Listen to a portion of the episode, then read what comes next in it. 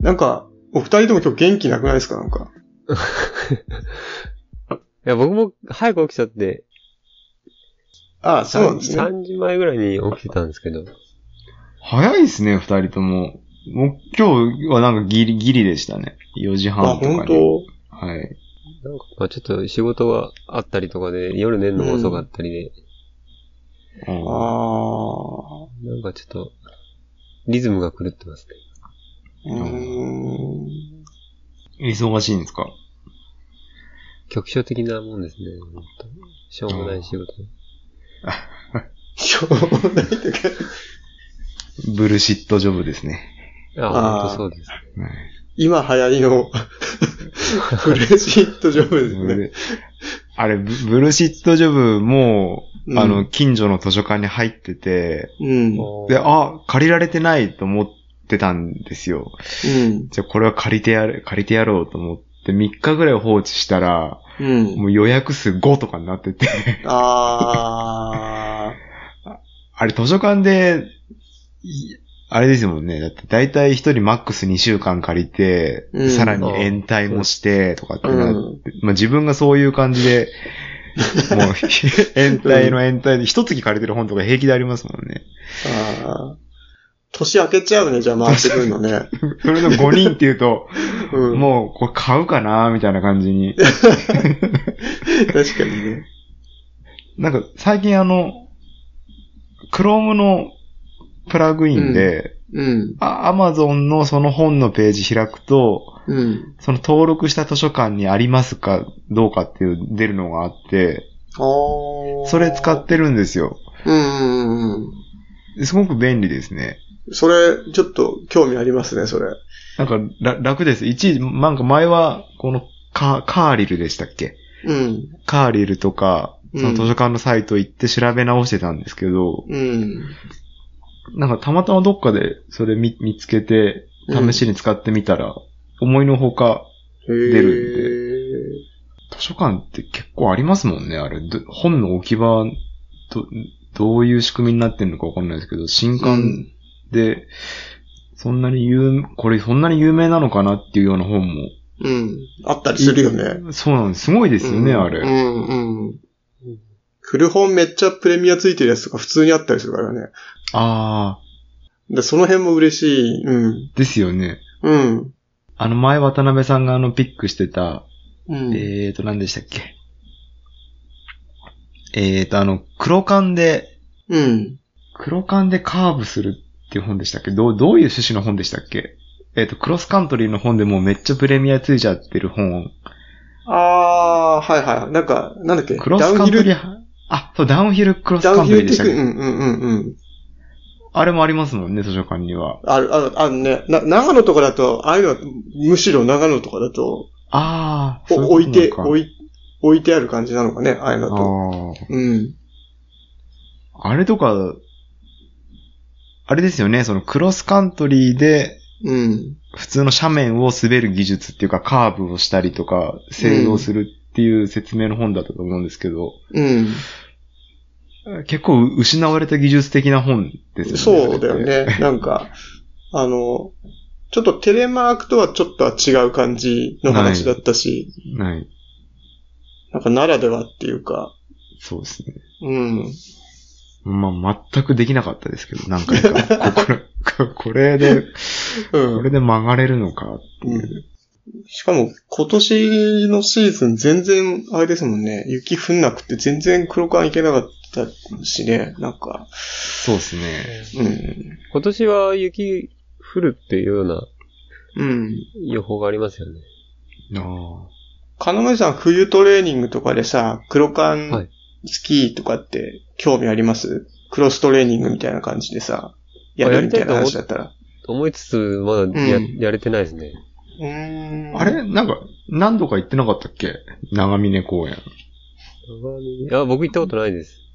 あれあれ、家族で行ってなかったババナナボートを食いに行ったぐらいです か、ね。いいああ、そうだ。だっけはいああれじゃあ、み、未体験靴履いたことないってことスキー履いたことない長野、そうです。長野来て、スキー一回もやってないです。あ、そうなんだ。あ、なんかそう家なん族、だ。なんか子供連れて様子見に行ったんだって思ってたね。あなんかあの、うんなんかのミスス。キー場は行ってないです。スキー場っていうか、あの公園は行ってないです。うんただなんで。いいですよね。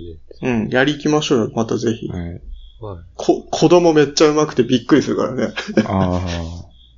あれ、ど、独自のカルチャーに触れた感じありますよね。ね、本当我だよ、々ね。からしても。うん。い。現地の小学生とかですかそう。そうそめっちゃ速くて、抜かされるとき、こんにちはって言いながらめっちゃすごいスピードで抜いてくって いう、恥ずかしいよね、ちょっとね。う。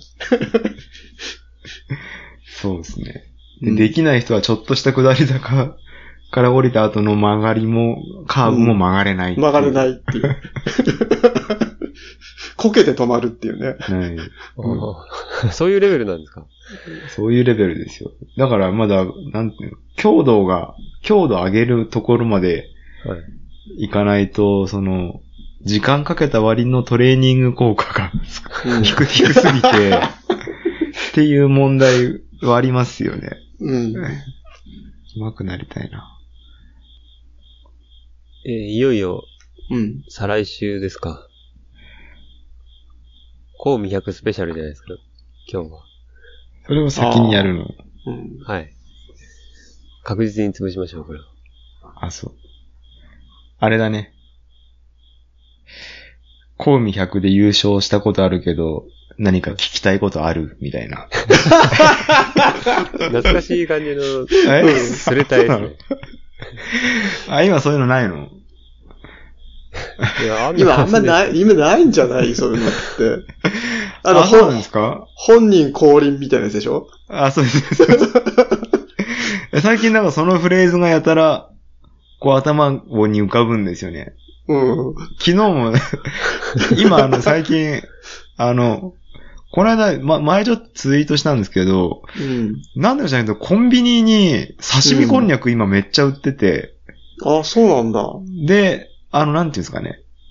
最小限の水だけ入ったパックと、うん。えーっと、その、あの、か、からしだれっていうんですあ、か。あの、す、酢味噌、酢味噌でしょす、酢味噌ですか。うんうん。それと、その水をまあ、ちょちょっと切った、うん。その刺身こんにゃくをうん。あ並べる用のトレイも一緒にセットになってて、あー。なんで水だけ捨てれればうん。食べ、食べれるんですよ。うん。でそれが、あの、セブンに売ってて美味しいなと思ってたら、全く同じ構成で、パッケージは違うんですけど、ローソンにもあって、ああ。まあ、もともとあったのか、なんか急にそういうのが出てきたのかわかんないですけど、それで、意外と腹持ちもするし、うん。ヘルシーなんで、毎日食ってるんですよね。うん。それでなんか、コンビニの刺身こんにゃく毎日食ってんだけど、うん。なんか聞きたいことあるみたいな。それが頭浮かんでたんですか、よく。浮かんでたんです。うんお昼に刺身こんにゃく食べるって、なんか、ちょっと、レアじゃないですか。ああ、そうだね。で、うち、まああれですよ、うち結構好きで、あ、刺身こんにゃくですかそう、昔から食ってるんですけど、はい。あの、スーパーだとあれ70円くらいで買えるんですよね。あ、そうなんですか。う安い。ん。うん。で、あのー、なんか例えば、土曜日とか日曜日の夕方ぐらいにご飯を作り出す前に、ちょっとつまんで、ちょっとビール飲んでみたいなさ。あ、なるほど。あ、ヘルシーな、さうんあれですね、つまみ。なんかそういう使い方してますよ。うんなんかあの、刺身こんにゃく、僕実家で食べてた時は、うん。なんか刺身こんにゃくかよ って、派だったんですけど、うん。なんか、変わった食べ方とか、あ、ありますあれ、酢味噌で食べるだけですかそうだね。ああ。で、残ったす酢味噌がうまいとかっつって、ね。あなんかあと漬けれるものなんかないかみたいな話で、あ、 はい。あの、冷蔵庫からなんか、これ漬けたらうまいんじゃないかとかっつって、ああ。いう食べ方をするけど、あそうなんですか。うん、あれはでも、あのままじゃないですか、やっぱり。ああ、そうですね。青、うん青のりがやっぱいいですそようね。そうそうそうそうそう、そうなんですよね。こならコンビニのは200、えーいくらだっけな ?200 円したかな多分ね、150円とかそんなもんじゃないああ、そうですか。あのね倍、そう、スーパーで売ってる70円のやつ本当はいくらなんだろうって一回調べたことがあって、はい。で、なんか、あ見たらやっぱ150円とかそれぐらいだったから、スーパーだったら半額で買えるよ。そのスーパーのも、あれですか、その、刺身こんにゃく乗せるトレイと、うん。酢味噌も、その、セットになってるんですかえっ、とね、トレイはないですね。袋に入ってて、で、あと、はいすそのす酢味噌がついてる感じ。じ。ああ、そうなんですか。うん。だから器は必要ってことですよね。ああ、そうです、そうです。うんうん。コンビニのはなんか本当なんかもうラランチ向けみたいなあ、セットアップで売ってて。なんか、わらび餅みたいな売り方してるってことでしょあ画像を上げてて、笑い声作ってるのかなとう思っんて。。うん。 そのなん、なんで刺身こんにゃくなんだろうな。急に見かけるなんか目につくようになって。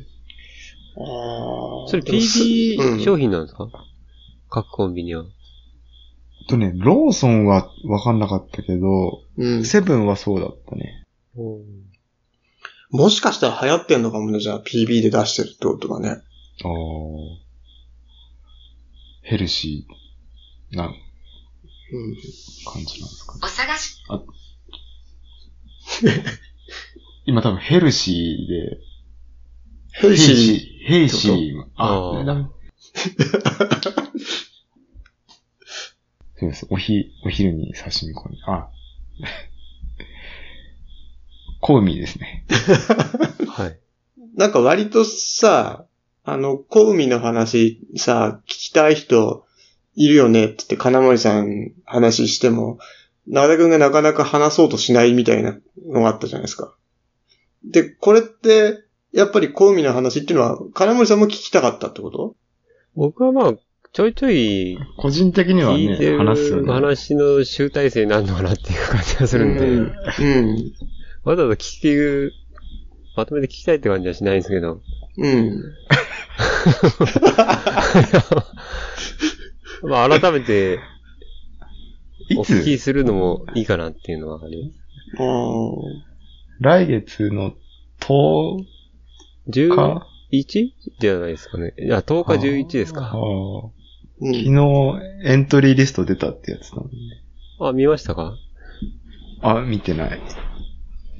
?PBN ファミリーですと、ファミリーとかやって小林エリーさん、ああとスコさんとかですかあ。ああ。今年はあれですか、特殊な状況だったりするの毎年やってる感じとはちょっと違うみたいなとこってあるんですかその人数っていうか規模だったりとか。やっぱココロナ対応で、うん。もう、いくつか違うみたいですね。うん。その、ま、前もちょっと話した、その、えーっと、その、ベースとなる、その、スタート地点っていうか、エイドが、駐車場で自分で、もうテント張るのが必須みたいですね、確あか。ーそれで、もう、大会側から出すのはペットボトルのお茶だけっていう。あー。お茶なんですかね水、お茶ああ、水水水ですか。かうんはいあの、コースってのは、変わってるんですか長田さん走った時と。昨日、あの、それでも、ホームページから、はい。なんだっけ。あの、こ PDF? はい。見たけど、わ、かんなかったね。去年とかなんかあれだよね。あの、台風の影響でトレイル部分が変わったって話は見たけど、うーん。ちょっと詳細はわかんないですね。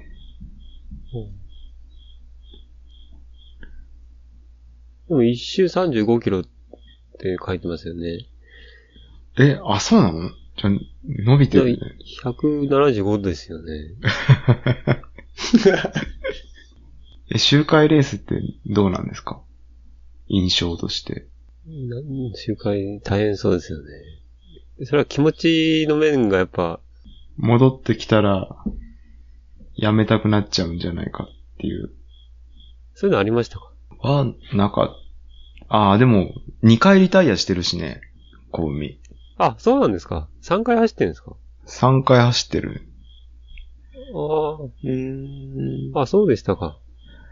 だから、三、一勝二敗それ、初めて走った時もリタイアってことですかね。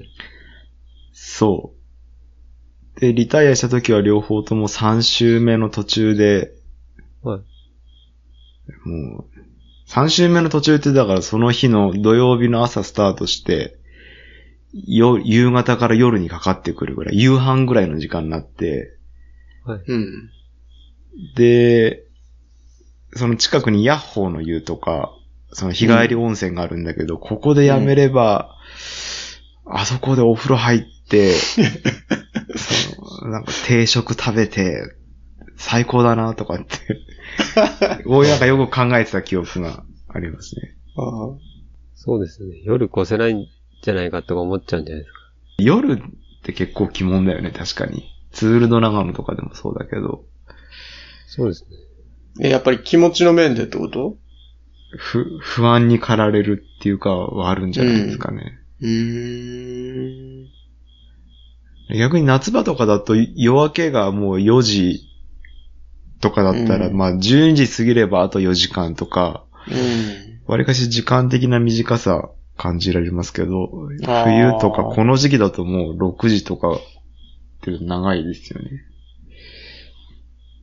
あ、でちょっとコミの話、僕的にはあんまりなんでちょっとちゃちゃっと小ノートにあることを話させていただくと、うん。なんか、まあ、一応その出る方へのアドバイスとしては、えー、小ノートに書いた話なんですけど、基本的にどんどんリタイアしていくので、うん。あの、一周戻ってきた時に張り出されてるそのリザルトだったりとか、うん。基本的に走ってれば自分の順位どんどん上がってくんですよ。ああ。なんで、その、周回終えた時に、あの、リザルトを確認すると、結構ぐっと順位が上がって るんで、うん。はい、それ毎が週ごとに出てるんですか現在その順う、位。もしかしたらね、そう、ある程度上位の人なのかもしんないけど、はい。でもそれこそでも3周目以降とかになれば絶対リザルトには乗ってると思うから、うん。まあ、あと、その、ゴールで、その MC やってる滝川さんはいとかは、ぜあの、順位把握してるはずだから、聞けば。ばわかるし、うん。それが、多分順位上がっていくと、だいぶやる気には出ると思うんで、ああ。すごくおすすめのハックだな。うん。でうんまあ、僕、その、まあ、優勝した時の、いいけ、 いい体験しかないんで、 うん。あんまり参考にならないかもしれないんですけど、それと、あと僕なりに思ってたのは、周回なんで、はい。同じエイドを、エイドが2箇所あって、うん。で、当然同じエイドを2回通るんですよね。行きと帰りに。うん。それで、えっ、と、スタートから行くと、二つ目のエイドがあるんですけど、二つ目のエイドを越えて、そこからそのや山区間の登山道に入って、うん。それでその二つ目のエイドにこうぐるって回って、また戻ってくるんですよ。うん。なんで、えーその二つ目のエイドを出て、その三回目のエイドは、まあ、その二つ目のエイドと同じ箇所になるんですけど、うん。その区間は、僕ちゃんと調べたんですけど、10キロあるみたいなんですよね。うん。 10, 10キロあって、かつ登山道なんで一番こう、ガシガシ登っていく区間ですか一番うん。のうん。ピークに達するとこなんで。うん。ただピークに達するとはいえ、10キロしかないんで、うん。その区間でなるべく持ってく水を少なくするとか、うん。その、なんていうんですかね。エイドを繋いでいく感じなんで、うん結。構みんなその登山道登ってく時にも水1リットル持ったりとかするんですけど、うん。なんかもうそのとこ水捨てちゃって、それこそ持たないで行ったりとか、うん。やれば1キロ違えばだいぶ違うと思うんで、ああ。その、同じとこを何回も通るっていうので、その、も、って走る量を減らしたらいいんじゃないかなっていうのがうーん。おすすめなんですけど。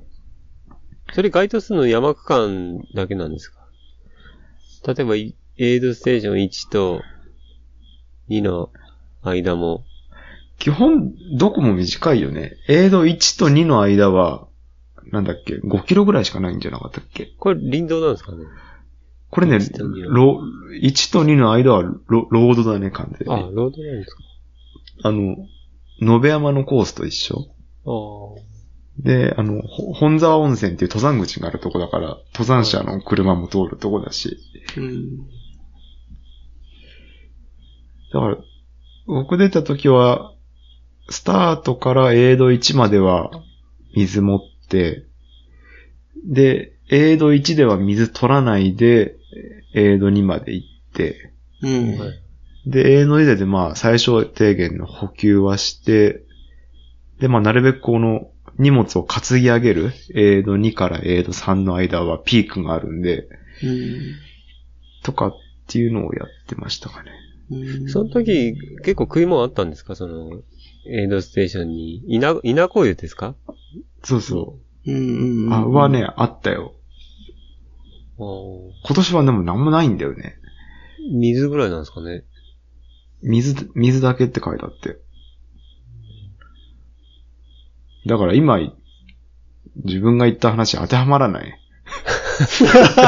や、まあ、水が、当てはまるんであれば、使えますね。山の10キロってでも、結構長くないですかよく7、8キロぐらいで江戸、普通のトレイルのレースあるかなって気するんですけど、そんなに長くないですか、10キロって。でもさ、登山道ってそんなプッシュしな、あすするのかなしない まあまだらだら、だらだらゾンビのように登るだけ。あ、でもそのゾンビのように歩きながらなんか食べたいとか飲みたいとかってあるのかあ、あるのかもしれないですなし、消耗しやすいという意識が働くのかもしれないですね。ああ。ピーク超えて、ちょっと急な下りがあっと、ロードに出て、うん。で、10キロの中にロードも何キロか含まれてあ、る入っかてら、ますね。うん下これ下ってくんですかこれはね、ほ、上り基調のロードかな。あでも、ロード出るとなんか安心できない。なんかこう、あいや、歩いて、まあ、そうですね。だから、ロード感は、なしっていうか、心配しなくていいみたいそれ、あれですかもう5周目までも、そういうやり方で、いけましたかな。はい。あ、うん。僕は補給食がそもそも少なかったから、その、金森さんにも何度か話してるけど、その、飴とジェルだけだったから、はい。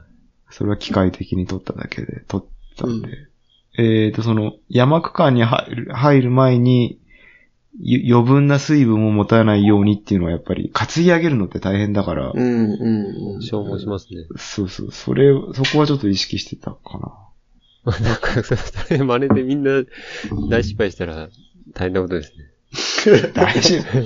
だって、だって、この時期だったら、その、あれでしょ、だからエイド2で、はいペットボトルをもらわないで山に入るってことでしょはい。うん。大丈夫でしょでもなんか昼暑いだなんだって、リタイアした時結構言ってませんでした暑かったからとか、熱中症になったみたいな。あ、そうだったっ言っけてま覚せんでしたっけえ、あ、暑いのか。昼間走ってれば。昼間は暑かったって言ってた記憶があります。ああ。あか、もじゃあ、その暑さ対、暑さ寒さ、どうなんですかね現地に、 現地の環境としては。寒かった記憶があるけど、もう終日寒かったですかはい。結構雨降ってって、はいで、カッパ着て走ってたけど、意外と、その一周4時間から5時間かけて、その天気が変わって晴れたりすると、はい。それまで結構雨でぐしゃぐしゃだったトレイルとか林道が意外と乾くんだなっていうのがね、同じとこ何度も走ってるとああ、なるほど ね。うん。気づいて、で、やっぱり雨降ってる時はもう足元水たまりで林道もわだちに水溜まっちゃって、うん。で、僕の時は、そのもう、スタートの時がもう雨降ってたんですよね、確か。うん、うん。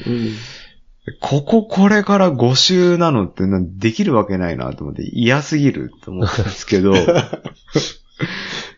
か2周目ぐらいの時に小雨になり3周目の時はもう止んでたんですよね。うんた時にトレールももう乾いてるし、林道の、水たまりもなくなってて、うん。それに気づいて、まあ、な、長いこと走ってんだなとも思ってましたけど、その、水が乾いてるのがめっちゃ嬉しかったですね。あーだから、それは知ってると結構、もし雨降った場合は希望になるんじゃないですかうね。ん。乾くよっていうのは。うん、うん、うん、ここら辺のエリアって雨降ると、水溜まりひどいとかそういうのないんですかねわかんないです。なんか僕、登山で行った時、もう、水溜まりだらけだなって思った。ああ、登山道だから、ね。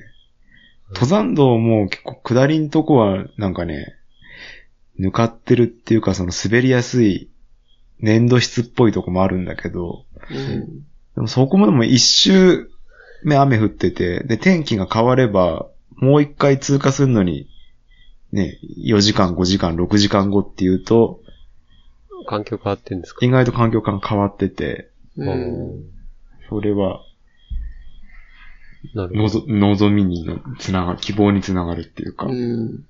そういうことがあるんですね。ええ、なるほどですねって感じで。ああ。あと何ですかね役立ちそうな、皆さんが役立ちそうな話として。あとは、その、野辺山と一部コース重なってるから、はいロードの上りもあるし、ロードの下りもあって、そこをどうするかですよね。ロードの登りでも、走られてたんじゃないですか当時は。あ僕は基本全部林道もロードも、最終の5周目以外は全部全走りで、だったんですけど、結構なんかみんなで遊びに行っても、はいなんかロードだと走るっていうなんか、何、暗黙のない、な んか、トレールに入るまでは、まあ、 そうです。トレールの上りは歩いていいけど、なんかロードは走るみたいな。まあ、確かに。ちょっと厳厳しめの集団だと。はい。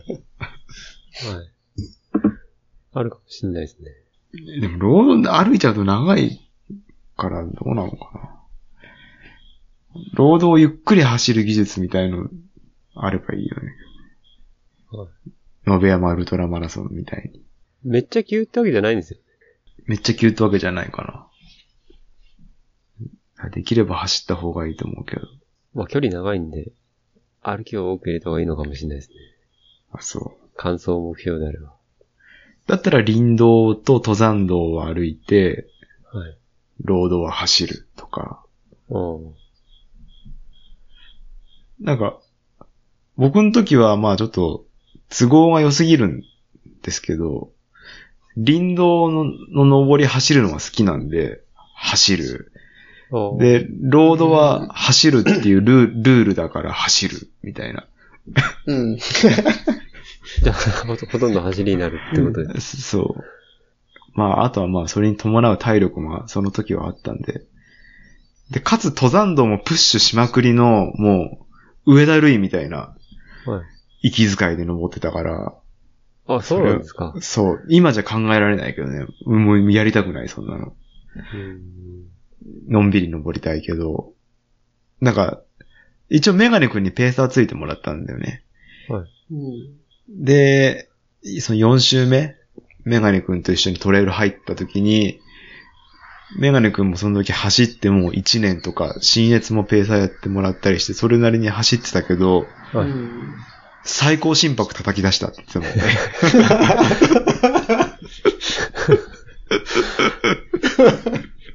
ちょっと面白かったもんね。山から 降り、降りるときに、メガネ君下りは早いから、いや、さっきの登りでね、最高心拍出たんだよ。 4周目って合流したばっかじゃないですかね。 そうそうそうそう。ちょっといい話ばかりですね。優勝してるからね。逆に失敗した時は、 なんか反省点ないんですかリ、リタイアした時の話はい。はね、えー、っと、よく覚えてるのが、あ、そうだ、やっぱ暑かった、暑かったね。いや、そうなんですよ。暑かったはずですそれで、そのさっきのエイドで水を取らないとか、よ。ああっ。ていう作戦をやってた結果、えー、と、その帰り道だから、エイド1、2、3、4番目のエイドかは。は、4番目のエイドを通ると、あとは林道を下って、そのスタート地点に戻るんですけど、あはい。 4番目のエイドで水をガブ飲みして、うん。暑くて、4番目のエイドまではこの上りの林、のロードを行くんですよ。はうい。ん。上りのロードを走って、暑くて喉乾いて、エイド4で水ガブ飲みして、うん。林道を下って走って降りて、うん。で、そこで、あの、胃の中がこう揺れて、で、スタート地点で吐いて、うんリタイ、リタイアしましたね。じゃあ暑かったってことですね。ういん。や、でも気象条件に合わせるっていうのは大事ですね。じゃあ、ロード走んない方がいいってことだよね。暑かったら。まあ、あと、 補給をちゃんとするっていうことですか。山区間だから、持たないっていうのはあまりやらずに。うん。カさん、エントリーリストって見ましたあ、見ました、一通り。はい。その、え、誰が出るんですか有名選手は。今。あの、菊島圭さんってああ、はい。乗ってましたね。おーあ、牧野さん。まあ、そうあとは、ちょっとわかんないです、僕。思ったのが、20代の人とか結構出てんだなと思って、へえ。20代。いい傾向ですよね。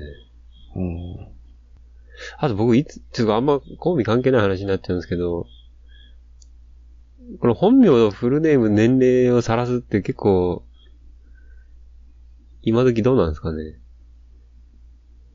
え個人情報的にってこともうトレイルぐらいだったら、ハンドルネームでいいんじゃないですかね、皆 さん。ああ。これ、多分さ、はい。エントリーリストの PDF 上げてるけど、そのまま、これリザルトにも使うファイルでしょ、これ。まあ、そうかもしれないです。わかんないけど、ちょっとダウンロードして、あ、でもアクロバット入ってないや。これ Excel から出てるやつだよね、多分。 まあそうなんです。Google かもしれないですけ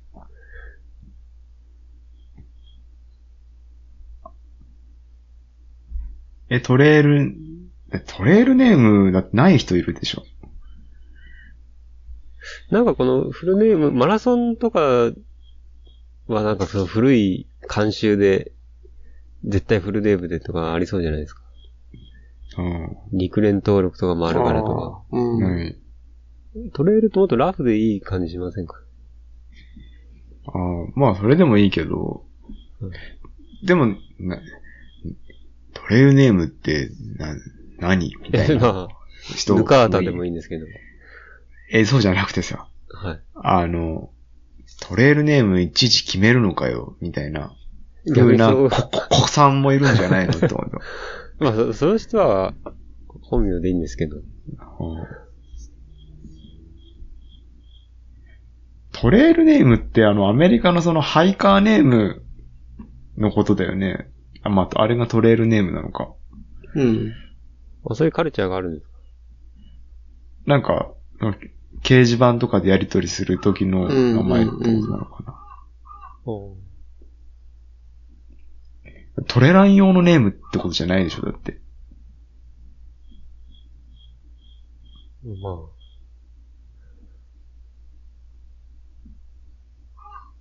カナメさんトレイルネーム、ある、あるんですかいや僕、金森になっちゃいますね。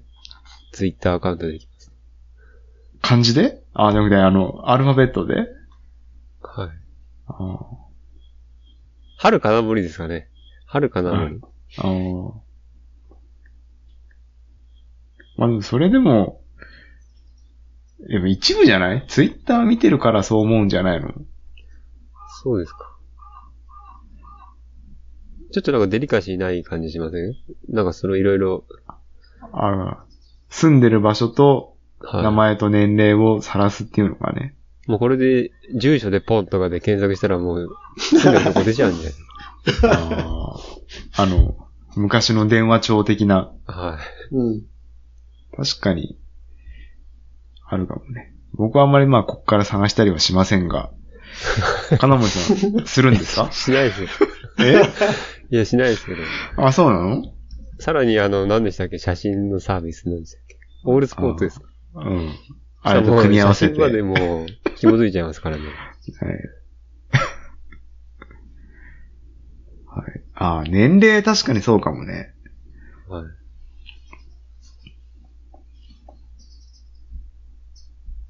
あれ、住所でポンって出ますか皆さんのうちは。え急に、急に、急にそういう話なんですかあれ、ちょっとなんか、多分、なんでしょう。し首都圏だったら、あれ全員分は網羅されてないですよね。うん。え、え、住所でポンって何ですかあの、インターネットで使える、そのまあ電話帳的な、うん、ものなんだけど、え、住所でポンっていうななサービスそうそうう。そう、そうそうそえ、知らなかった。う。結構昔からあってさ、ない。結構いろいろ問題になったりとかあったんだよね。やっぱりその、倫理的な話で。ですよね。はいうん。お、なんだこれ。これ、名前で検索するんですか名前で検索が検索すると引っかかる場合もあるんああ、いや、ですかね。へえ。あ、だから電話帳のオンライン版みたいなってうん、ことですねうん、あれ、ハローページみたいなやつなんですかね、結局。うん。うん。ただなんかその有志で、その、みんなで協力する人がいて、その、ウィキペディア作るみたいな話で、なんかそういう人たちがその、地域の電話帳を持ち寄ってみたいなのが最初だったみたいな話を聞いたことあるけどね。あ、そうなんですか。うん、うん。あと、あの、集落にある案内、住居の案内。あ、そうそうそううそうそうそう。うんうん。ああいうやつとか個人ね。名載ってるのありますようんうね。んうん。あるよあれね。見るとなかなか、あ、田舎に来たなって感じがして。うん感慨深いんですけど。最近でも黒塗りになってますね。個人名が。そうあ、ね。そう。うん。すいません、ちょっと余計な話を。いやあ、いえいえ。いや、この住所でポンって知らなかったですね。そうそう、そういう情報にアクセスしようとしたことがないんで、僕は。で でなんか含みありますよね。なんかそれだとね。いや、金森さんしてそうだな。いや、してないですけど、僕は。あんまこういうこと言うとエントリーリストとかも出なくなっちゃうんで、楽しみを奪うような話はしないようにしましょうん。え、なくすとじゃあ現地の体、参加者だけが現地で見れるだけにってことう。そのパンフレットみたくあなるんじゃないですか。ああれ、見るの好きな人いるんですよね。あ。ああ、みんな見るよね。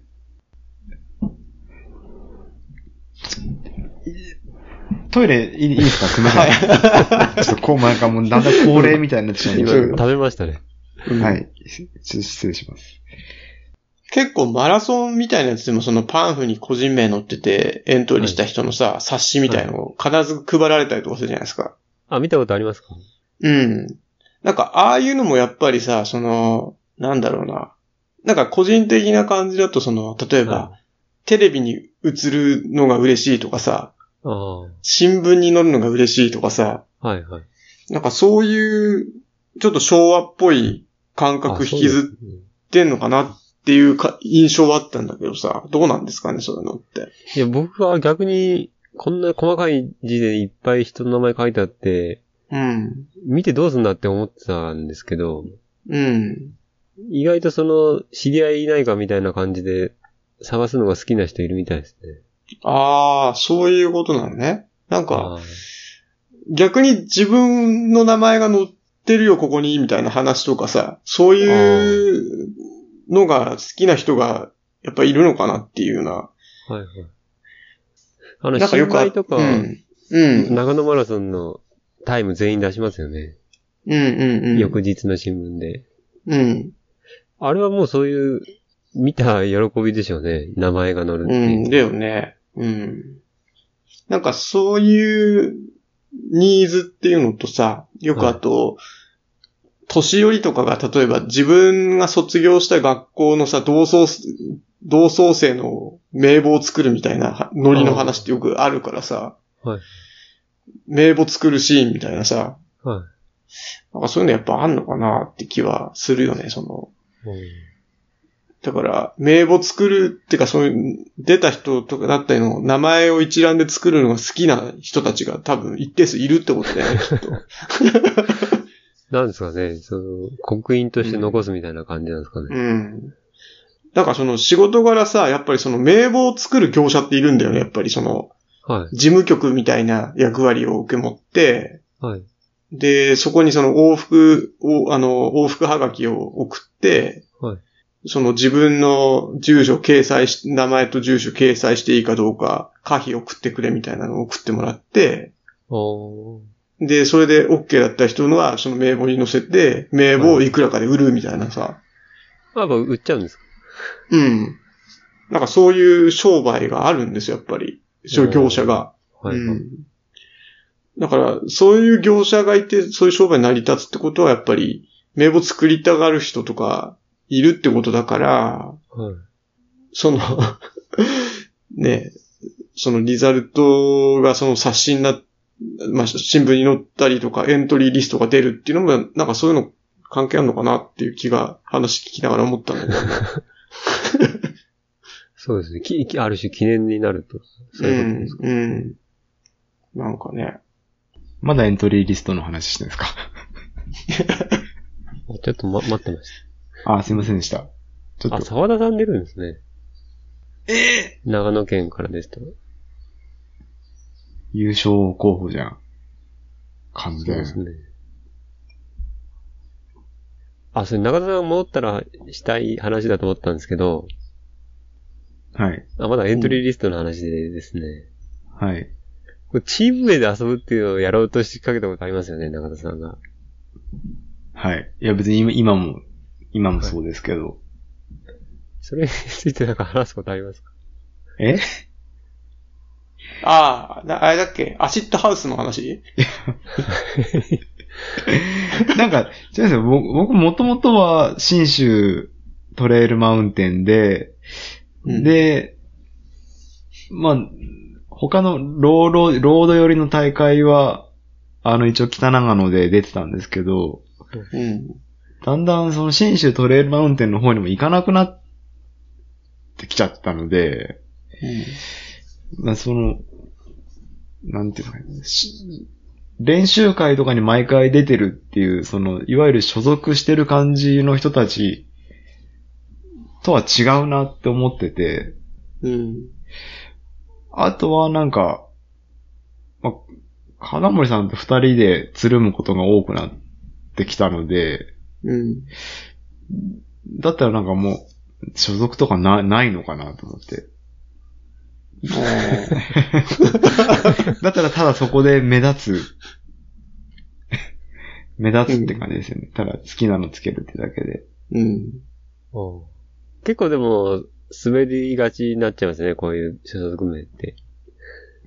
滑りがち ああいーや、なんか狙うと、あちょっー。と滑っちゃう感じに。 恋が愛に変わる時っていうパン屋さんみたいな感 じ。ちょっとそれに近いんですかね。 うん。あれ、ちょっと話違っちゃいますけど、あの恋が愛に変わる時って、うん。そういう、なんていうんですか、ああいうスタイルの全然違うお店の名前でいろいろやってるんですね、あれ。そう、だから、あれの、その元締めみたいな人がいて、うんあれでしょその、つけてもらえるんでしょあれ。ああ、そういうことなんだ。うん。なんか他のなんか似たような名前、あ、なんだこれ、これ似てるなと思ったら、あ、これがそうなのかと思って。そうそうそう。なんかそれでさ、すごい、あっていうかまたその話がスリップしちゃったわけなんですけど、は い。なんかね、その、そのなんかね、雰囲気を、はい。なんか、使っしたのな、ないこ。れ長、長谷園のふりかけでさ、あ、あ、あの、そのセンスのネーミングを、そのまま使ってるのが、長谷園のふりかけでいくつか出ててさ、ない。ああ。で、今、今手手元にあるんですけど、今これ。餃子を酢と大量の胡椒で食べてみたっていう。なんかありますね。うん。え、もう一回言っていいですかえっ、と、餃子を酢と大量の胡椒で食べてみたっていうふりかけがあって、っていうふりかけなんですか。そうへえで、なんか、う、後ろのキャッチとかに、あなたは酢と胡椒というビッグウェーブの中で本当の餃子を知るとか書いてあってさあ、ーこのセンスってまさにそうじゃん、その、そうですね。あの系の、あの系のセンスじゃん。ない。名いや前っもぽくないものってことですかね。なんかね、ちょっと、気をてらってるのがめちゃめちゃわかりやすいからなのかな。う、あーたまたま昨日ツイッターで見たんですけど、うん。なんかスーパーの、えっ、と、ちょっとリンゴの傷物のリンゴを売るときの、うんあれ商品名じゃないですよ。多分、多分ポップに、そのスーパー、あ、でもどこが登録してるのかわかんないですけど、うんそのリンゴの商品名が、えっ、と、傷物だけど美味しく育ちましたっていう、リンゴ。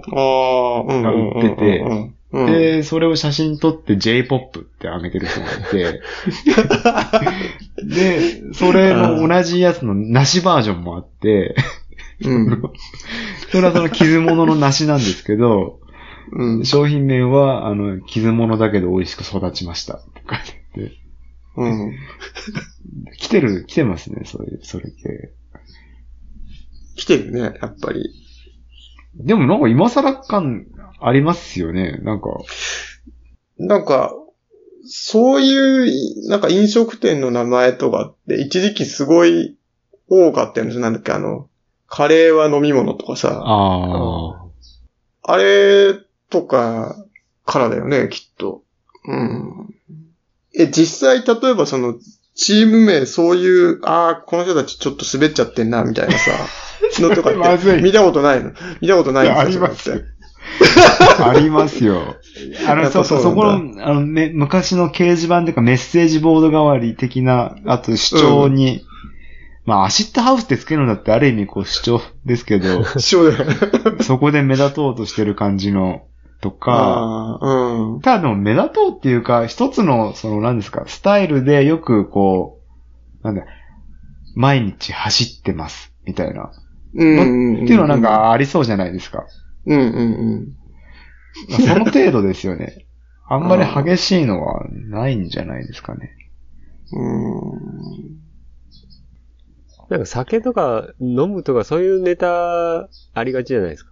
ああ、ありそあーまあでなんもですか T シャツ、T シャツでもだってう。うん。あるし、だって車にもなんだっけ、なんか、あれ酒ってシール貼ってる人いませんああ、いる。ね。あいるいるいる。酒パワーとかでしょあ、酒パー。ワーとかですか。うんうん。 あれどういうことなのいやなんか飲酒運転してるってことなのかなと思って昔思ってたんですけど、なんか、まあそのうち興味を失いましたけど、うん。うんマリファナの葉っぱのシール貼るようなノリなんですかね。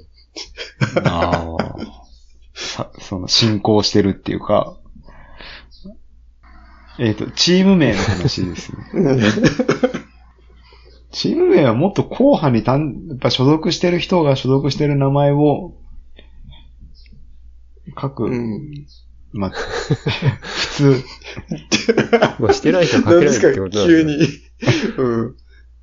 探すときに、お大きなチームだったらやっぱり探すときに役便利ですし、うん。そこでいろいろこう、なんかアシットハウスとか書いてこう、余計な主張すべきじゃないですよね。 え、でもそれきっかけでさ、声かけてもらったりとかあったって言ってなかったっけなんかそういう話でさ。あ、そうですね。だから広告ですよね。うんうんうん。だなよんね。なんでも広告に使おうとする、そのさっきのあの、あれじゃないですか。あの、広告、あの、看板に勝手に名前載せて金取ろうとするおじさん。うん。みたいな。あ、でもかっこいいチーム名っていうのはありますよね。ああ、ありますね。あー玉川サブスリーですよね、やっぱそうだと。あそんなかっこよさで気に入ってんですかえ玉川サブスリーってなんかすごくこうクラシックな感じがして、あー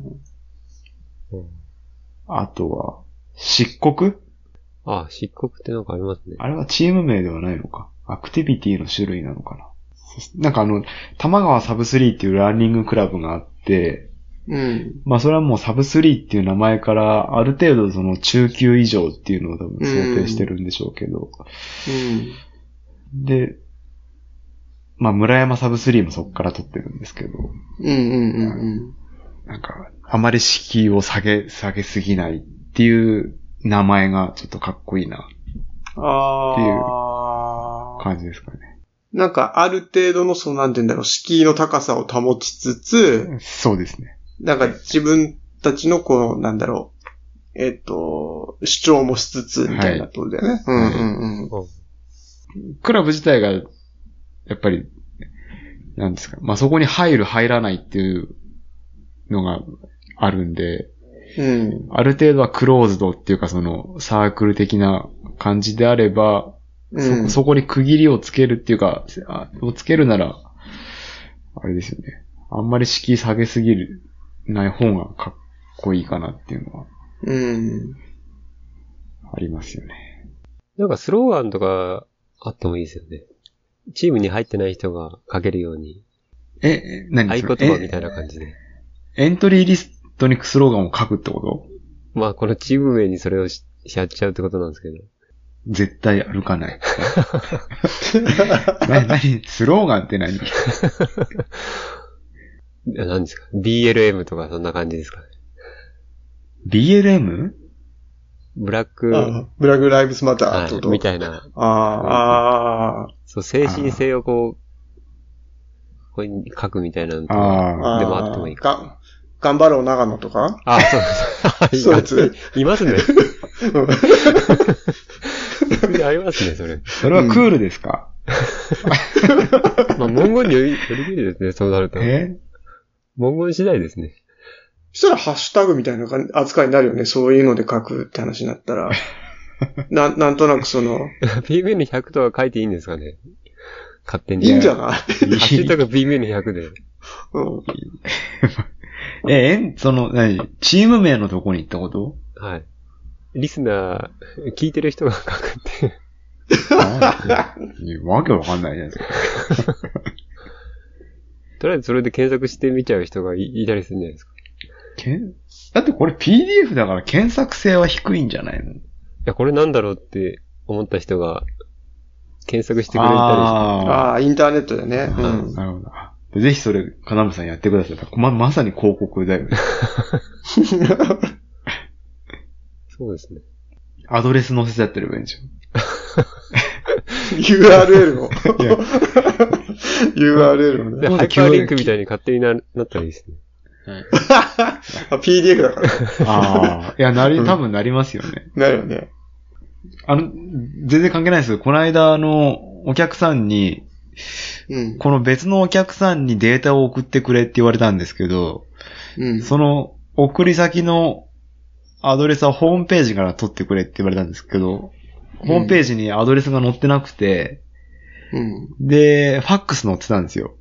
うん。だからそのデータを上げて、で、それを QR コードにして、プリントアウトして、うん。それをファックスで送りました。スマホは持ってるだろうってことで、まあちょっと、かっこいいね。いいどうでね。もいいんですけど、まあ、でも多分、その後連絡ないんで、無事届いたんだろうな ああ、とそ思うっだて。ね。うんちょっと、面白いやりとりだな。面白いんですよ ね。アドレスだったら多分それ嫌がられますよね。そうだ手入力しなきゃいけないから。ね。うん。でもスマホは使ってるだろうってことで QR コードだったら QR コードはだね。はいうんい意外とい、いい、いいやり方だね。うん。もうコウミの話いいんじゃな いですか。あのねなんか、カルムさんなんか聞きたいことあることある僕は走んないんで、ああんまり聞くこともないんじゃないですけど。 なんか見どころありますかここがコウミのおすすめみたいな。見どころ。見どころはあの、ヤッホーの湯 があるんですけど、その、まあ、少し早めにリタイアして、そこで、すごくこう、いい露天風呂があるんで、露天風呂入って、乾燥してからじゃダメなんですかえ乾燥してからでもいいですよね。いや、乾燥してからはなおいいけど、はいリタイアしてそこでお風呂入ってご飯食べるのも格別なんで、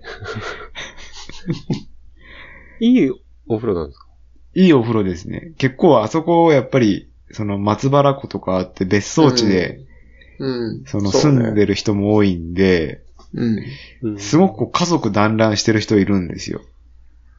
うん。うん。だからあの、そのトレ、それこそ雨でも降ってれば、あのもうこの、ドロドロの汗まみれの、で真っ暗の、トレールから解放されて明るくて清潔で、 お金さえ払えば美味しいご飯も食べれてっていう、すごくこう、価値の ある、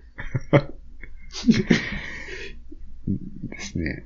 なんで、リタイアし、された方は、八方の湯行くのがいいかなと思います。うんい誰優勝すると思うやーもうそこまでは、わかんないですけやっぱあれだよね、その、御嶽とか買ってる牧野さん出ど。るし、まあそうですね。奥宮さん出るし、はい。まあでもぜひここは、そういうエリート勢は気合入りすぎて、全員リタイアしてもらって、はい。ヘリーさんに優勝してもらいたいですね。そうですね。いや、ぜひ頑張ってもらいたいですね。ヘリーさんだって距離感覚狂ってるよね、この1年ぐらい。やっぱ50キロ、60キロがああ。普通の感覚になってるじゃん。 え、でも当時、中野さんもそうだったんじゃないんですかまあ、そうか。あうあ、ん確かにそれはそうだけど。でもその状態になってるって、強いと思うよね。やっぱその、プロアスリートでも50キロ、60キロが当たり前の感覚になってるかどうかっていうのは、そうじゃない場合もあるだろうし。そうですね。あと、塾長も出るんで、はい。この間お会いしましたね。はい。やっぱ長野県は少ないですね、出る人。ああ。新州トレマンっていう人いない、いないのかなないですね。まあ、界隈の人はいるんでしょうけど。え宮島さんは宮島塾です。トレマンじゃないんだね。まあ、楽しみですね、結果が。はい。頑張ってください。はい。頑張ってください。次のネタ。ちょっと、最近、僕は仕事が忙しくて、小ノート入れられなくて、金森さんのプレイリストネタ、しあの、アジェンダに入ってないなと思ってさ。あ、書いてなかったですね。 うん。そういえば、ちょっと、結構前からあれ作ってて、確かに、うん。自分の中ではもう、消費しきった感じがしちゃってた んで。プレイリスト、金森さんのプレイリストを先にあ、いいんですうか、ん。やりますか。それ、うん。そして雑談はい。って感じですかね。うん。まあ、渡辺さん、中田さんの時もそうですけど、そんな、語るべきことがいっぱいあるってわけじゃないんですけど、ハイセレクションの方でしょハイセレクション、はい。はい。これジャケット入れたんだね。入れ ました。うん、よく見たらちゃんとね、引っかかってるんだね。これ、え、加工してあんのこれ。加工してなくないこれ文字とかはハイセレクションって入れた文字なのこれ。これはですね、最初から入ってる文字じゃないのこれ。はい、最 初からなんです。この商品知ってますか知らない。これ、ブルボンクッキーハイセレクションズって、うん。コンビニのあの、後ろの棚に並んでるああ、うんうん。は手土産みたいなやつですね。いはい。ああ、え、それ買ったことあんのあれ、一生買うことないだろうなと思って、あの、か缶詰とかあるよね。か、カンカンになってるやつよね。カンカンなんて。うんうんあ、でもこのブルボンのは1000円ぐらいなんで、あおおすす意めで外す。と安いんだね。はい。子供は喜ぶんじゃないですか。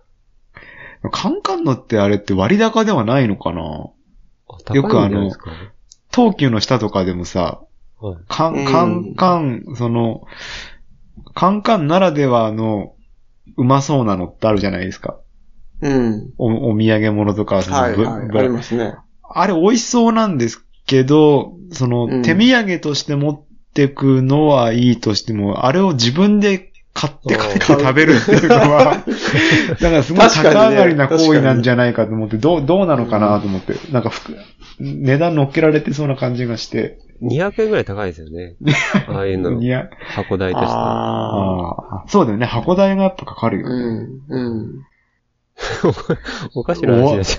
はいはい。はいハイセレクションですかね。あ、まあこれ、僕のプレイリストはですね、まあサブスク、スポーティファイやって、うん。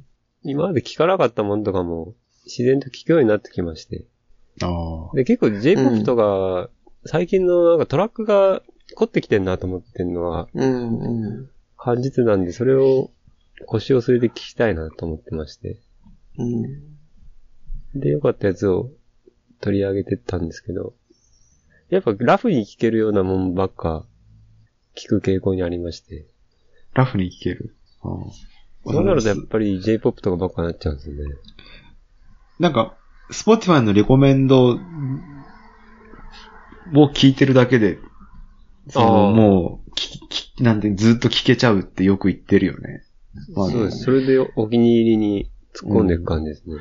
セレクトもそんな感じは出てるけ ど、これ、でも、なんか、僕最初聞いて思ったのが、最初、はなんか、なんて言うんだろう。こう、騙しが入って て、はい、は入りがさ、めちゃめちゃその、なんだろう、い、い今っぽいっていうか さ、は入りやすいんだけど、どんどんなんかさ、ズブズブになっていく感じがすごいして、あなんかそれ狙いなのかなと思ってたんですけどね。ああ。まあ構成は、そこまで、なんとなくの展開を考えてはいますけど、うん。組み合わせはちょっと雑多なだけですね。アメ横みたいな感じで。ーえなんかだんだん後半に行くとこう、なんて言うんだろう。どんどんこう、なんて言うんだろう、濃くなっていくっていうかさ。 その、トゥーロンスウェイズメンから、フーミってギャラクティ、そうそうギャラクティそうそうそうそう ってそうこれ、これいるのかって感じしまし たけど。ああ、のそなれくていで、い、はい。僕の中ですごい一番テーマ性があるのが、UR の曲で、な、な、トランジションってちょっ曲なんですけど、ああ、でさい最後の曲だよね。最後。これはですね、まあ友達のプレイリストで春ぐらいに取り上げられてて、あですごいいいなと思ってよく聞いてたんですけど、ううんん。こうメイクやトランジションって歌詞なんですよ。と理解はい。で、まあトランジションって、なんです過渡期ですかはい。転換点とか過渡期とうか。ん、うん、うん。で、本当なんか今年はそういうテーマだなっていうのを常に思ってたんで、あーで、僕もなんかけ怪我したりなんかでコロナだったりとか、今まで通りに行かないことが多くて、このメッセージ性がすごく響いてしまったんですよ。うーん。そうね。J-POP に励まされる人みたいだね。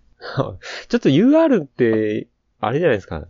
日本人が聞くには、ちょっとそんなに、えあのデトロイトの状況とかうん。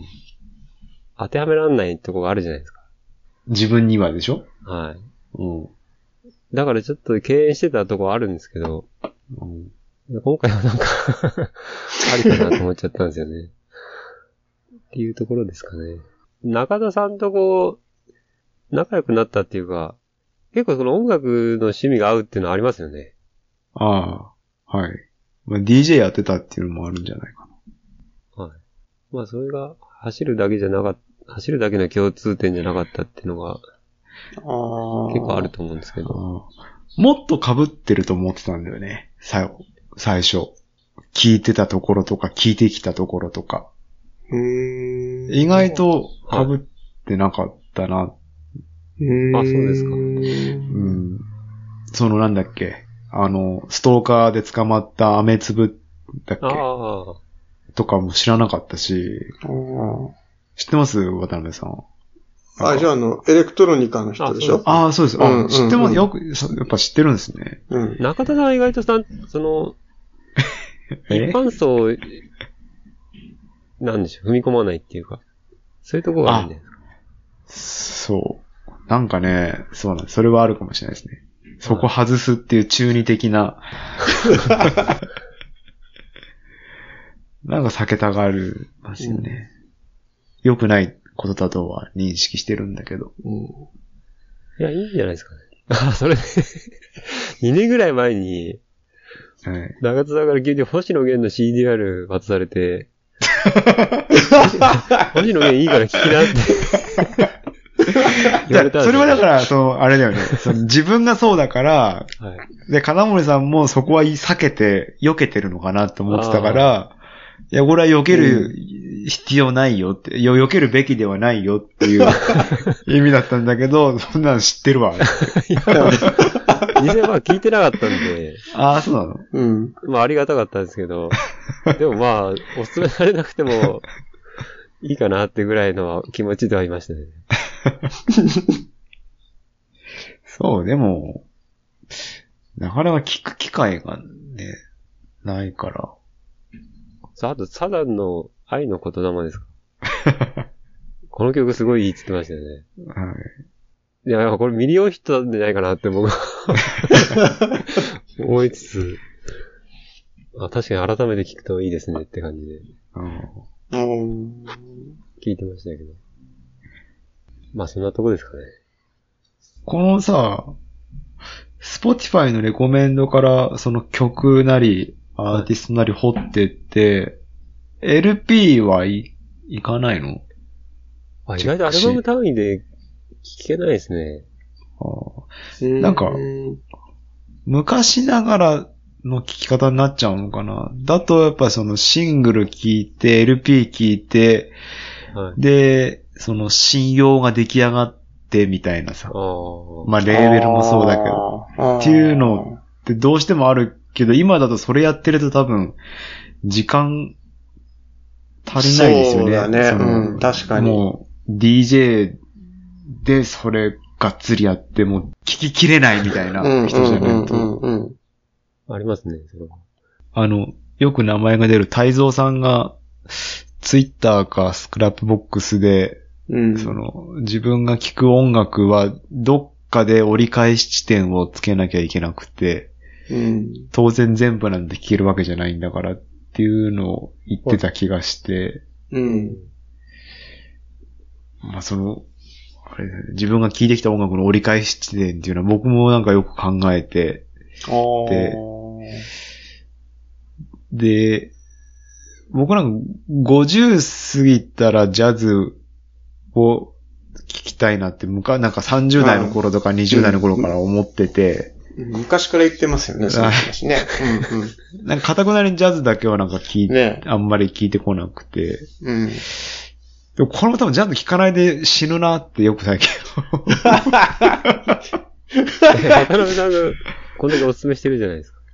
えあ渡、辺そうでしさた。んおすすめとかは聞いてるけど、その、歴史とか、ああー自分で掘ってっていうことでね。自分で掘ってっていう意味で、うんだから好きなアルバムとかっていうのもないし、うん。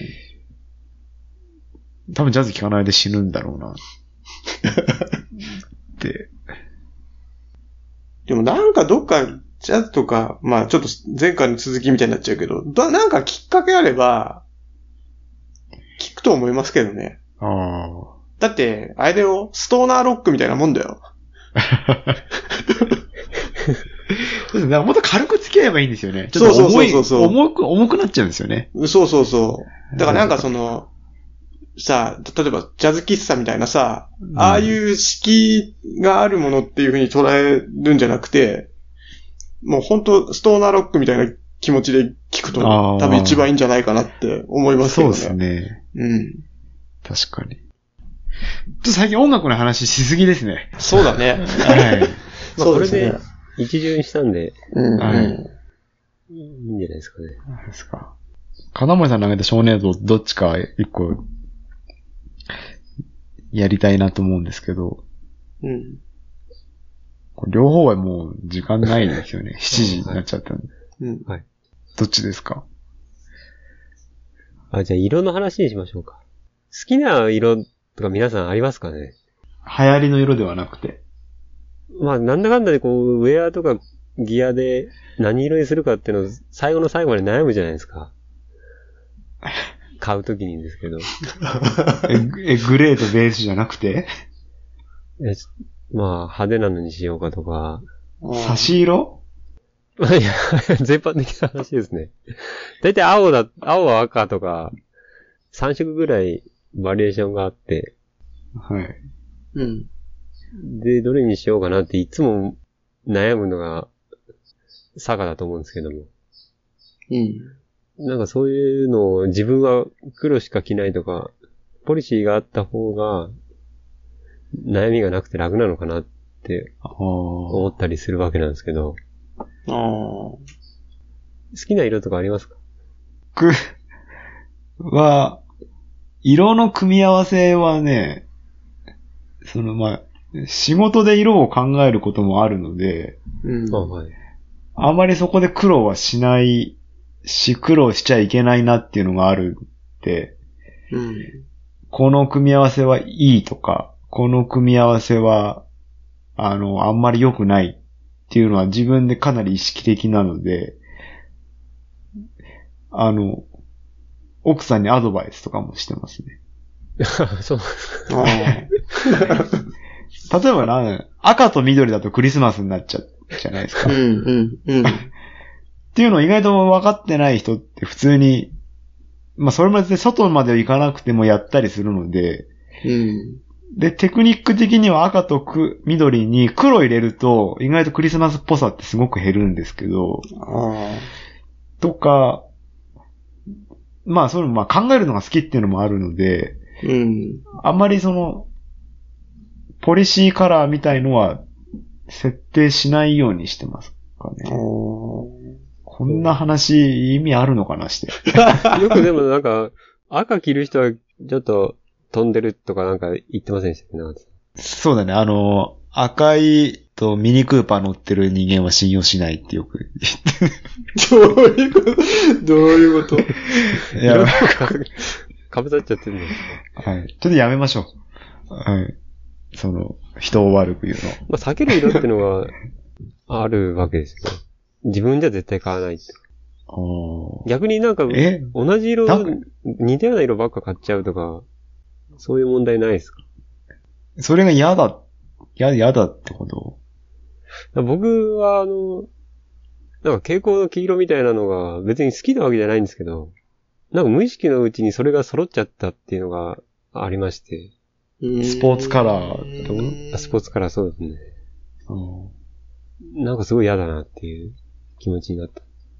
蛍光の黄色だって、わりかしそのスポーツカラーとして使われがちだけど、逆逆にそれをさ、なんか、この、何、90年っぽい感じこうはい。で取り入れてるのとかもある、あるじゃん。それは今っぽいんじゃない、逆に。それあれですかね、あの、エアロビクスみたいなノリってことですかその、あ、そうです。食入れる。はい。あ、蛍光色入れるって何その、こ、こ、コーディネート。金森さん、ほんとファッション、なんか、ファッションネタをこう、語りたがるね。いや、それぐらいしか、なんか、語らない。あ、そうですか。いや、まあまあ、文化、文化面じゃないですか、そう。そういうあところ。渡辺さんなんか、好きな色ってかあるんですか黒が多いんですかね黒とかグレーなんか前もさ、あの、ポッドキャストでさ、話したんですけど、その、ジャンコロナがが。あははありまし着るものが黒グレーっていう。はいはいで、僕もあんまり悩みたくないんで、なんか自然とやっぱそっち行っちゃいますね。た。ああ。うん。で、なんか、金森さんの今のはさ、あの、無意識に選んじゃってそうなっちゃうのが嫌だみたいな話だけで、は話じゃないですか。はい。けどなんか自分は、そういう風にすることで迷いがなくなるからいい、いいかなって思っちゃいますね。逆に。反対で。おちょっと、そのカラーの話で、最近ユニクロって行きました行ってない言でっすかてないです。うん。あんまり、ないですね。なんか、いつからなんですかね、この間久々にユニクロ行ったら、えうんもう1年ぐらいなんですかね、今そのヌードカラーっていううん。色が流行ってて、うん。と要は濁った色なんですけど、うん。その肌色のベージュ、まあベージュの流行りとはまた少しベクトルが違うんですけど、うん。まあ色で例えると小豆色だったりとか、うん。オレンジと茶色の間とか、うん。色の話になっちゃうんですけど、その CMY の3色使ってるような緑でも、うん。そこにマゼンダ入ってくすんでたりああ。っていう、その、2色の掛け合わせじゃなくって、うん。全体的にくすんだ、とにかくくすんでるんですようん。ね。うん。それがまあスキン、ヌードカラーっていうらしいんですけど、うん。うん。それがすごく流行ってて、うん。で、今、若い女性でも、まああとは、おばさんでも結構小豆色っぽい T シャツとかカットソーを着てる人多いと思うんですけど、ああ。シャツとかもそうですかね。うんまあ、む昔から、その、パキッとした、その、明度の高い色だけじゃなくて、ちょっとくすんだ色っていうのはあると思うんですけど、うん。今特に、ユニクロ行くともう全部それなんですよね。全色くすんでるっていうか、へえ。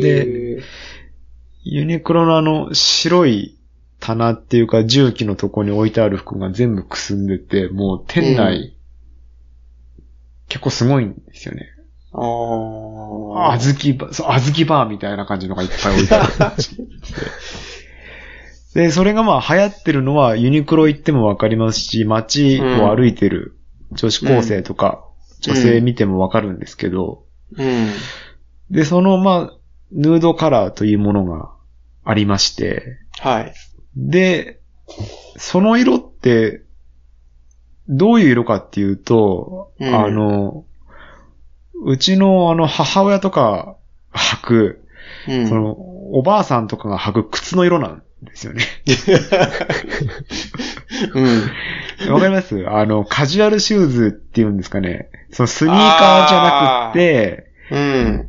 合皮の、あの、合皮で、うんうん、わかるわかる。一応紐はついてるんですけど、横にチャックがついてるみたいな。はいはいはいはい。わかりますわかります。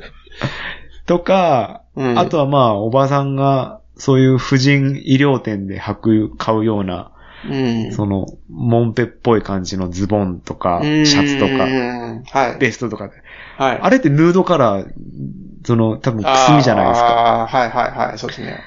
まあ、自分のその色的な好みのその変遷もそうなんですけど、パキッと明るい色って、うん。おしゃれとして取り入れるのはまあ、ありですけど、うん。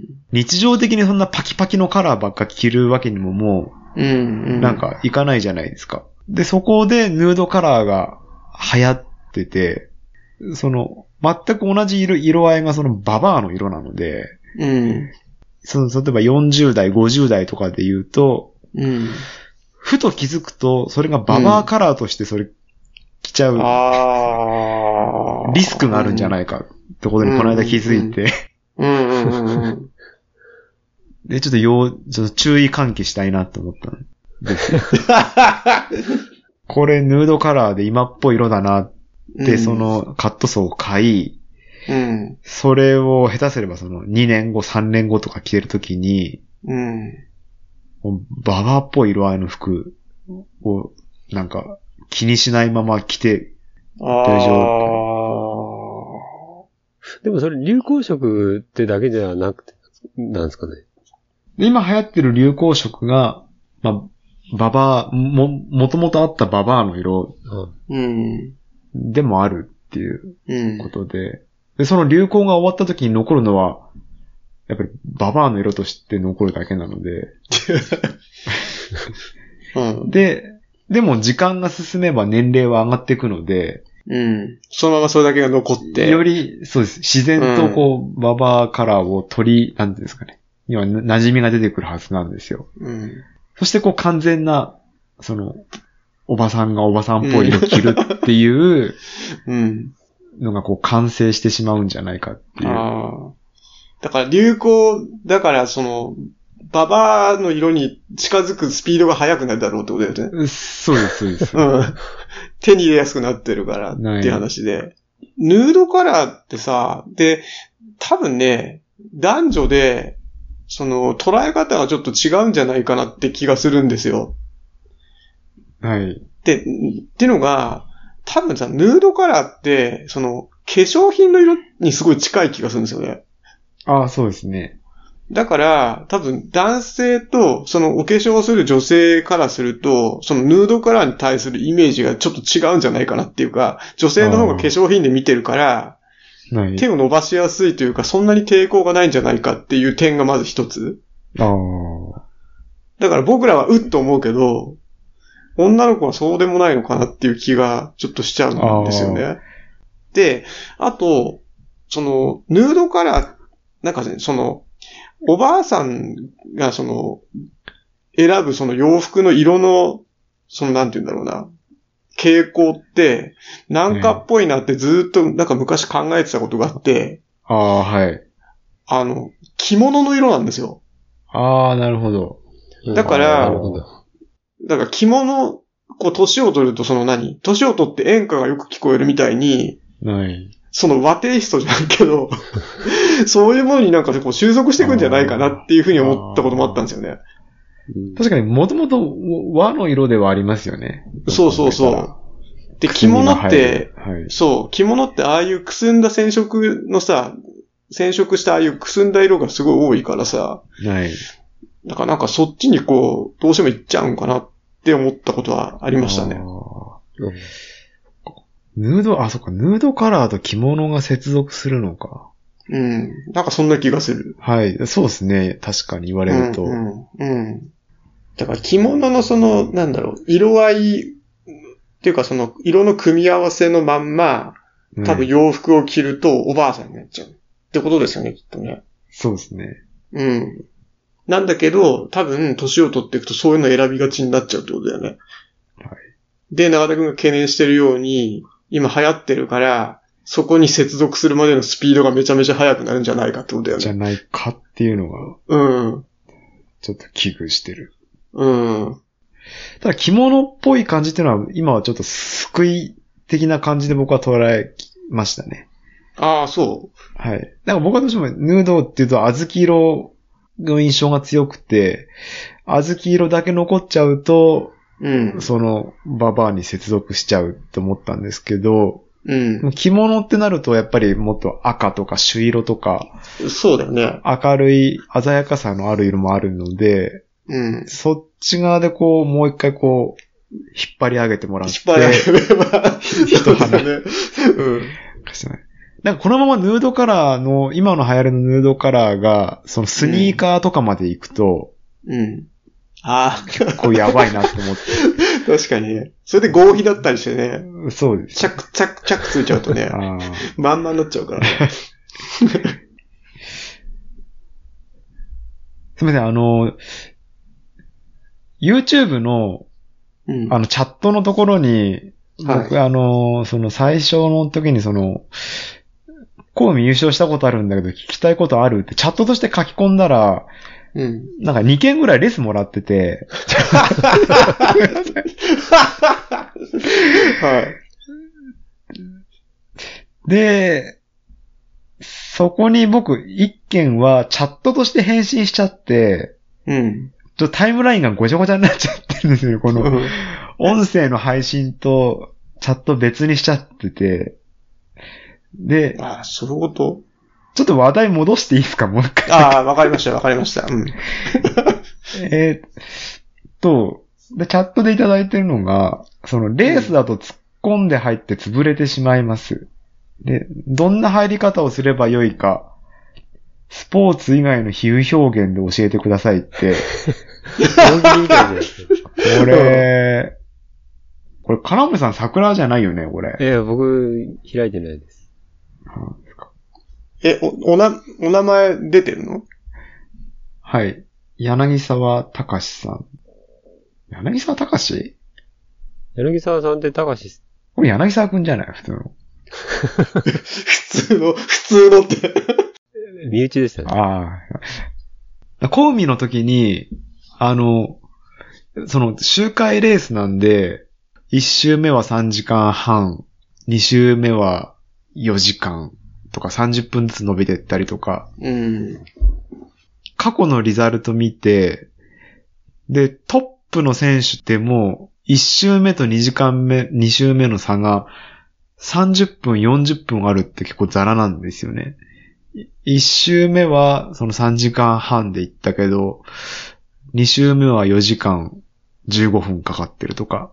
トップの選手でもそれぐらいなんで、いかに1周目自分がこう速いペースで行っちゃってるのかっていうのがあると思うんですよはい。で、うん僕、勝った時は、一周目からはめちゃめちゃ遅く行って、まあ二周目、三周目はそれなりに頑張って走って、で、大体こうフラットというか、時間揃えて走ったんですけど、結構なんか頭で分かってても一周目ってみんな突っ込んで入っちゃうんで、ああ。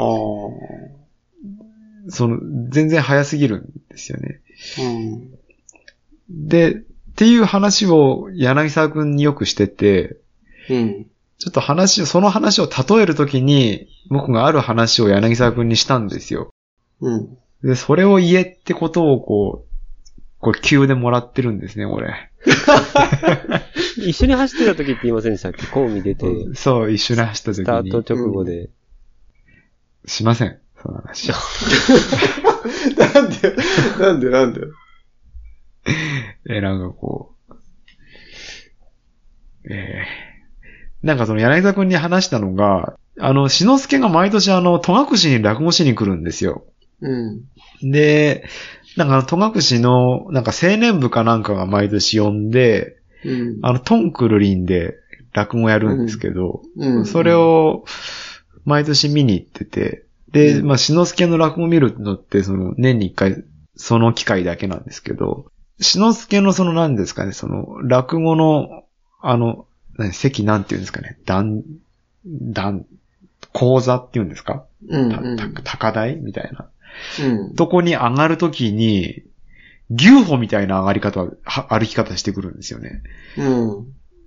で、本当に、その、普通にスタスタ歩けるのの10分の1ぐらいのスピードで、うんわざーっとゆっくり入ってきて、うん。なんですかね、死ぬ直前の老人みたいな感じで喋り始めて、うん。こう徐々にビルドアップしてって、あある程度温まってきたところで、なんかうバんーンってやる。うん。僕個人的にはちょっとわざとらしすぎるなと思ってたんですけど、うん。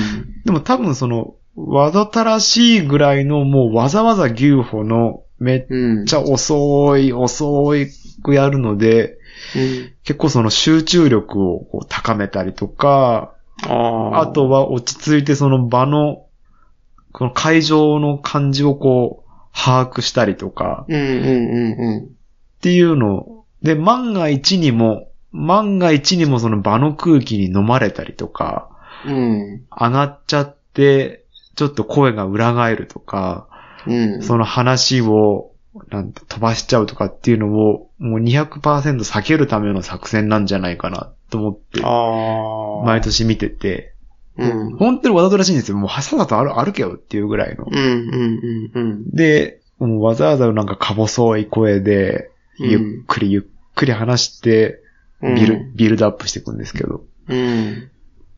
っていうのをこ、なんか柳沢くんと小海の一緒に出た時に、一周目にその話をしてて、うん。っていうのを柳沢くんがよく言うんですよ。うん。それを言えってことです ね。まあ響いたんでしょうね。ささんには。いい話、いい話ですよ。まあでもほん本当にリ、過去のリザルト見ると、一トップの選手でも一周目と二周目で30分以上差があるんで、それだけ落ちるってことなんですよね。割かしこう。うんうんうう、その、そこ、それだけからトレーニングを積んできて、ん。足ができてる人でも30分、うん40分は長くかかるんで、うん。だからどれだけゆっくり入った方がいいかっていうのは一つあるんじゃないかな。うん。うんうん。っていうん。話でした。あ大事な話でしたね。これを、このカラーリングの後でしなきゃいけないっていうのは、ちょっと大変でしたけど。編集めんどくせえなっていう。あ、でも金森さんも意外と潰れてるよね。 あ新越2回潰れてないそう最初プッシュ、プッシュして。ダメな例ですね、まさに。なんか、ちょっと違う話、ちょっとあれかもしれないですけど、この前あの、ツールで、あの、ツールドフランスがあったんですけど、はい。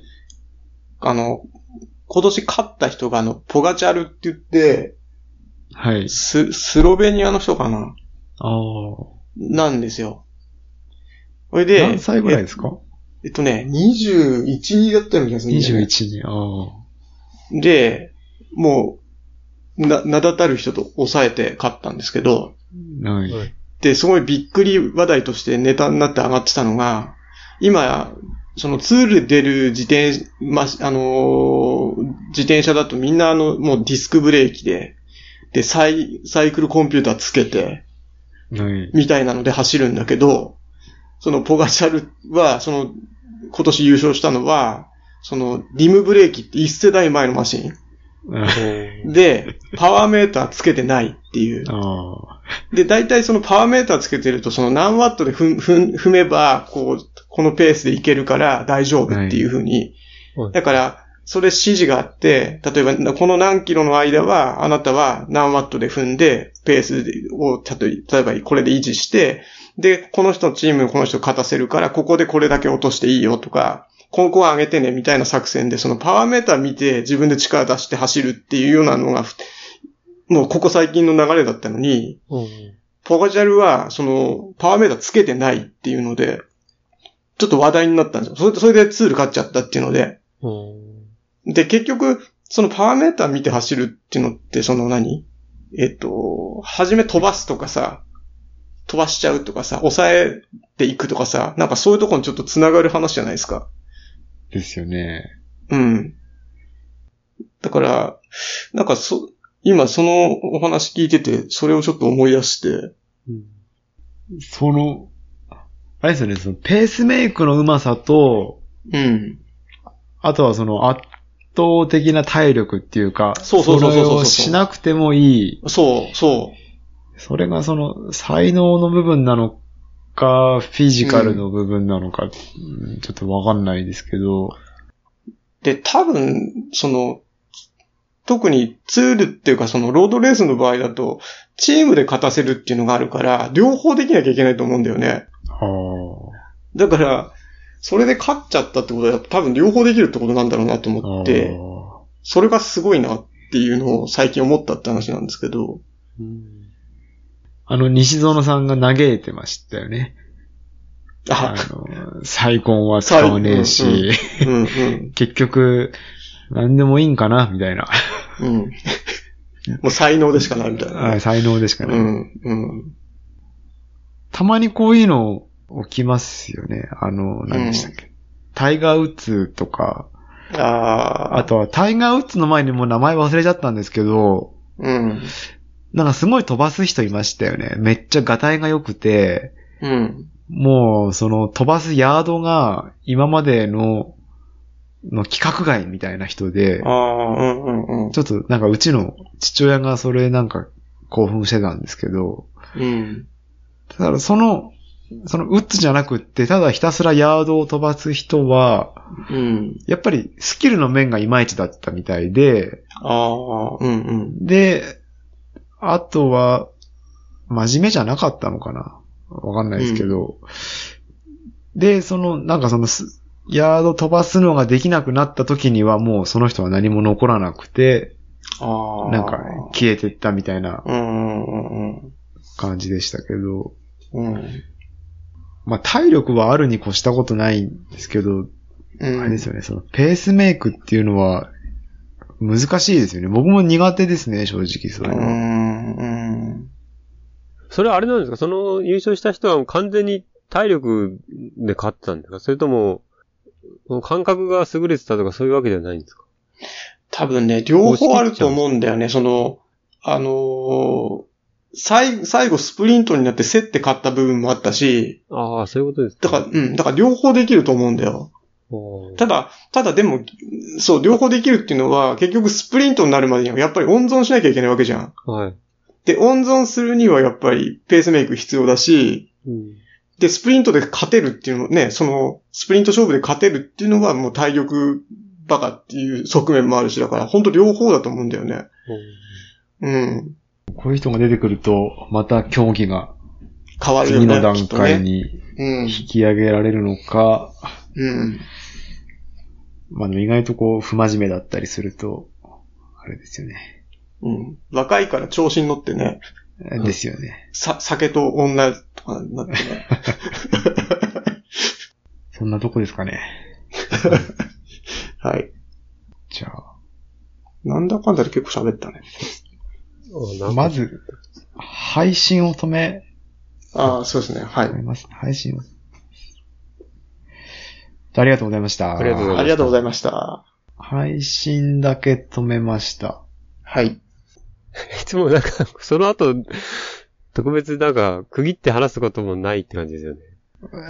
配信外だから話すっていうのも。配信外だから、なんか、なんか話してもいいですよ。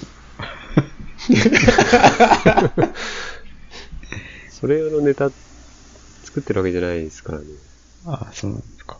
で、ほ、本当はあの、何、住所でポンとかを配信してない状態で喋った方が多分もっといろいろ話としては出たんだよね。なる言葉を選びながら喋らないといけないなと思ほど。そうですね。って、うん、あれだったんで。あ、じゃ あ、ろ録音止めますね。ちょっと無駄なはいことはい。うん、じゃあ止めます。